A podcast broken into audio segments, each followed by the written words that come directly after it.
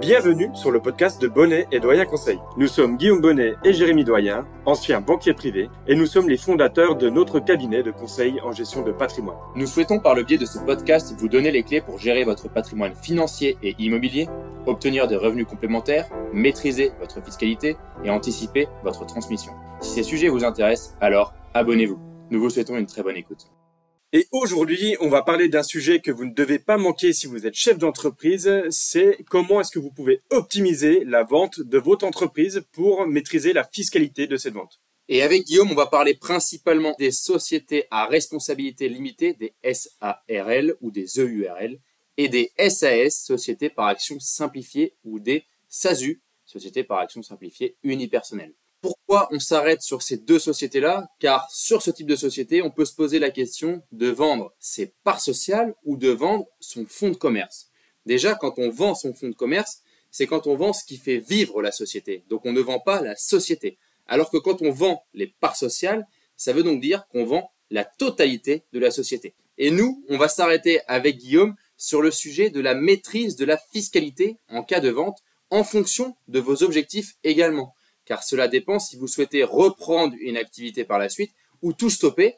Cela peut aussi différer en fonction de ces objectifs-là. Exactement. Donc là, on va commencer par euh, le cas concret d'un chef d'entreprise qui euh, détient une société, qu'elle soit SRL ou SAS, et qui souhaite aujourd'hui la vendre. Il va venir chercher des conseils et euh, il va essayer de savoir qu'est-ce qui est le plus intéressant entre vendre son fonds de commerce ou vendre les parts sociales ou les titres de sa société. Et une fois qu'on aura parlé de ces ventes à un tiers, finalement, à quelqu'un extérieur à votre famille, par exemple, on parlera également de la transmission de l'entreprise et comment est-ce qu'on peut également optimiser fiscalement la transmission de cette entreprise aux enfants ou à toute personne à qui on souhaite transmettre sa société.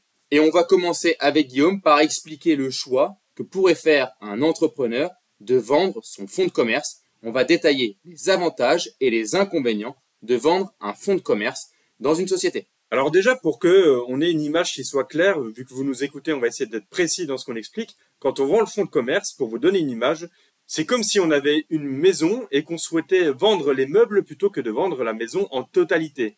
Même une fois que tous les meubles seront vendus, on conserve la maison, elle est vide, mais elle existe toujours. La vente d'un fonds de commerce, ça correspond à peu près à ça, c'est-à-dire qu'on a une société qui a un fonds de commerce, on va vendre ce fonds de commerce, cela n'arrête pas l'existence de la société. Et donc, quand on vend un fonds de commerce, on vend plutôt une base de données ou peut-être tout simplement des meubles, du mobilier ou euh, également un instrument de travail. On ne vend donc pas toutes les dettes de la société ou même les contrats et les engagements de la société. C'est totalement différent avec une vente de la société où vous vendez l'intégralité de la société. On en parlera après. Ça, c'était pour bien faire comprendre que quand on vend le fonds de commerce, un acheteur est toujours plus intéressé par le fonds de commerce que par la société, car quand il achète le fonds de commerce, il a beaucoup plus de visibilité de son côté. Au niveau de la fiscalité, c'est ça qui intéresse le chef d'entreprise, c'est s'il vend son fonds de commerce, à quelle sauce va-t-il être mangé? Quand on vous vendez un fonds de commerce dans votre SARL ou dans votre SAS, vous allez être imposé à l'impôt sur les sociétés. Car oui, le résultat de la vente va tomber dans votre chiffre d'affaires annuel.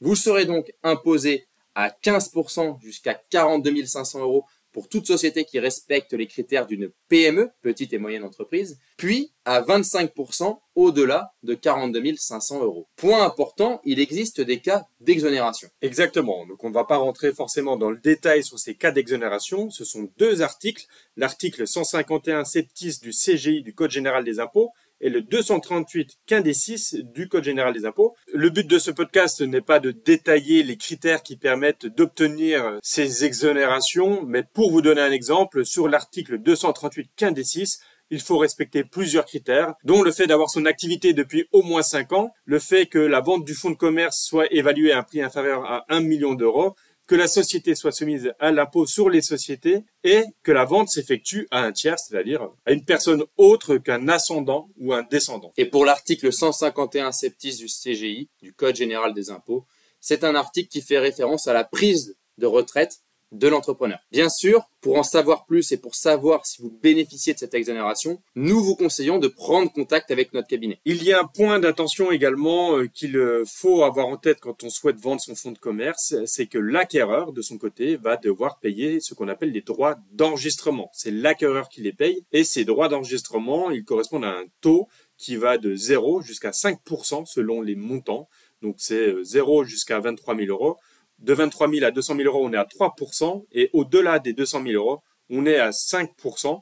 Donc il faut bien l'avoir en tête quand on veut vendre son fonds de commerce ou qu'on veut acquérir un fonds de commerce, il y a ces droits d'enregistrement qui sont plutôt élevés. Et c'est une des différences majeures pour l'acquéreur entre l'acquisition d'un fonds de commerce et l'acquisition de parts sociales ou de titres. Bien sûr, ça nous paraît logique, mais c'est important de le rappeler, la fiscalité de l'impôt sur les sociétés est due sur la plus-value du fonds de commerce. Si vous êtes parti de zéro, c'est le montant total du fonds de commerce qui est imposé.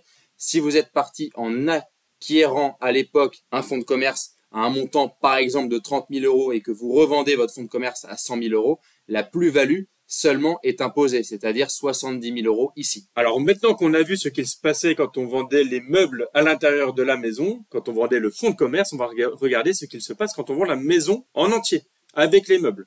Et là, on parle de la vente de parts sociales ou de titres de société, si on est en SARL ou en SAS. Donc on le rappelle, quand on achète du coup les parts sociales ou les titres d'une société, on achète la totalité de l'entreprise. Ça veut donc dire qu'on achète les engagements de l'entreprise, la dette de l'entreprise, la trésorerie de l'entreprise et enfin, le fonds de commerce. Et ici, au niveau de la fiscalité qui va être due, euh, vu que vous vendez la société, vous n'allez pas être imposé à l'impôt sur les sociétés, puisque celle-ci ne sera plus en votre possession. Par contre, vous allez payer ce qu'on appelle le PFU, le prélèvement forfaitaire unique, qui correspond à 30%, qui eux-mêmes sont divisés en deux parts, 12,8 d'imposition et 17,2 de prélèvements sociaux. Et cette imposition, Guillaume, on est d'accord qu'elle se fait sur la plus-value des parts sociales ou des titres. Exactement. Si vous êtes parti d'une société avec un capital social de 1000 euros et que vous réussissez à la vendre 100 000 euros, vous avez une plus-value qui ici est de 99 000 euros. Cette plus-value va donc être imposée au taux de 30% et vous aurez une imposition qui sera assez proche de 30 000 euros sur euh, cette plus-value réalisée et la vente des parts sociales ou des titres de votre société. Et ici, il existe de nombreux montages sur lesquels vous pouvez vous faire accompagner. On va ouvrir sur le 150 OBTR, qui est un article très connu pour tous les entrepreneurs. C'est le fait de monter une holding, d'apporter les titres de sa société à une holding. Une holding, c'est une autre société, une autre structure juridique qui vous permet de bénéficier d'avantages fiscaux. Le 150 OBTR du Code général des impôts permet, quant à lui, de réduire la fiscalité de cette vente. Si vous vendez soit trois ans plus tard les titres de la société, ou si vous vendez les titres de la société, mais que vous réinvestissez au minimum 60% du montant de la vente. Tout ça, c'est très important de se faire accompagner sur ce type d'article 150 OBTR. N'essayez pas de le faire tout seul, vous risqueriez de louper beaucoup d'éléments et de faire des erreurs dans le montage. Et Jérémy, c'est bien justement grâce à ces différents montages qui sont possibles, dont le 150 OBTR avec une structure en holding, que euh, bien souvent la fiscalité sur la vente des parts sociales ou des titres semble plus intéressante une fois qu'on a vraiment euh, fait son travail de conseil et d'accompagnement pour les entrepreneurs. Oui Guillaume, car en effet, le 150 OBTR permet la plupart du temps d'éviter la fiscalité lors de la vente, de pouvoir réinvestir le montant dans de nouvelles sociétés et donc de faire grossir encore plus vite son patrimoine que si on avait dû s'acquitter de la fiscalité sur la plus-value. Donc concrètement, dans ton exemple, au lieu de payer les 30 000 euros de plus-value, je les mets moi en report d'imposition. J'ai donc bien 100 000 euros sur mon compte chèque que je peux continuer à réinvestir. C'est tout à fait ça. Et précisons tout de même, puisqu'on pourrait avoir des retours sur ce point-là, on parle bien de report d'imposition, c'est-à-dire qu'une fois que la holding a obtenu ce report d'imposition grâce aux 150 OBTR, il faut bien comprendre que l'imposition n'est pas purement et simplement annulée. Si vous revendez plus tard les titres de la holding, vous devrez à ce moment-là payer la fiscalité que vous auriez dû payer normalement sur la plus-value de 99 000 euros. Oui, certains clients pourraient nous dire que c'est une épée de Damoclès. Et dernier point concernant cette fois-ci l'acquéreur. Sur le fonds de commerce, on avait fait le point sur les droits d'enregistrement. Alors, il faut également qu'on le fasse sur les droits d'enregistrement quand on achète une société, donc des parts sociales ou des titres. Ici, les droits d'enregistrement ne sont plus de 0,3 et 5%, ils sont de 0,1% seulement. Donc les droits d'enregistrement pour l'acquéreur sont beaucoup plus intéressants dans le cas où il achète une société qu'un fonds de commerce. Et maintenant, on va ouvrir sur le sujet de la transmission avec le fameux pacte Dutreuil. Et eh oui, car quand on cède une entreprise, on n'est pas obligé d'être euh, un vendeur pour un acheteur. Il peut aussi tout simplement s'agir de transmission. Ici, on parle du pacte Dutreuil qui permet d'avoir une exonération sur 75% du montant transmis. On vous explique ça rapidement, ça pourrait être l'objet d'un épisode complet, mais on tenait à en parler dans ce podcast sur la session d'entreprise. Concrètement, il va permettre de transmettre les titres de sa société de façon euh, totale ou progressive et de bénéficier d'une exonération, on l'a dit, de 75% et qui peut être en plus cumulée avec d'autres avantages qu'on va détailler par la suite. Premier point, la question que beaucoup de personnes pourraient se poser, est-ce qu'il est possible de transmettre à tout le monde?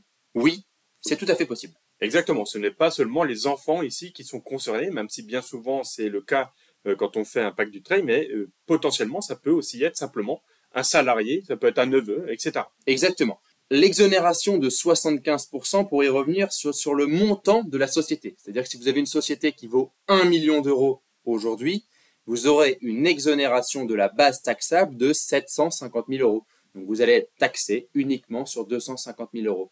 Si après ça, vous avez un abattement entre parents et enfants de 100 000 euros, il y aura donc une base taxable de 150 000 euros seulement. Vous allez donc transmettre à votre enfant 1 million d'euros pour des droits de transmission à peu près de 30 000 euros seulement. Et sur ces 30 000 euros de droits à payer, il existe un avantage supplémentaire au pacte du trail, c'est un abattement qui est de 50% supplémentaire si vous avez fait cette transmission en pleine propriété et que vous avez moins de 70 ans. Donc sur les 30 000 euros, on tombe à 15 000 euros de droits à payer après cet abattement de 50%. On rappelle que ça, c'est des droits à payer sur une donation qui, au final, a démarré à 1 million d'euros en termes de valorisation. Oui, alors que si vous n'aviez pas fait de Pacte du Treuil et que les 1 million d'euros étaient tombés dans la succession de votre enfant, il aurait plutôt payé des droits qui auraient été entre 200 000 et 400 000 euros en fonction de votre patrimoine. Alors oui, on a l'impression du coup que c'est magnifique, le pacte du treuil, mais on va quand même rappeler tous les engagements qu'il faut prendre pour réaliser un pacte du treuil et surtout, un point essentiel, encore une fois sur ce type de montage, un accompagnement est obligatoire. J'ai même pas envie de dire nécessaire, c'est obligatoire.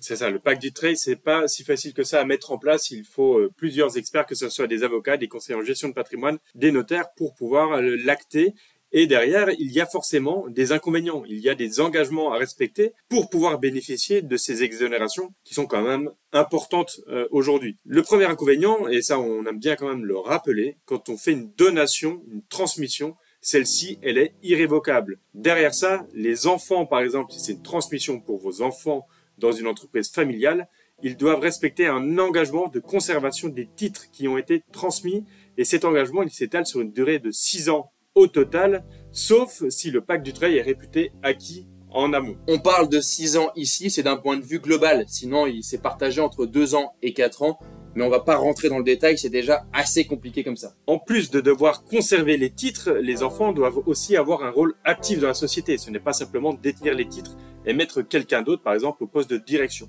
Il faut exercer une fonction soit de direction ou avoir son activité principale dans la société qui lui a été transmise quand on est l'enfant d'un entrepreneur qui nous a légué sa société. Donc le pacte du treuil, pour résumer, permet à un entrepreneur de transmettre à moindre frais. Et pour aller plus loin, vous pouvez tout à fait aller écouter notre épisode 8 dans quelle situation devez-vous créer une SCI, une société civile immobilière? Si vous souhaitez prolonger la discussion, alors vous pouvez directement prendre contact avec nous sur notre site bonnetdoyenconseil.com. C'était Guillaume Bonnet et Jérémy Doyen et nous vous remercions pour votre écoute. À bientôt pour un nouvel épisode.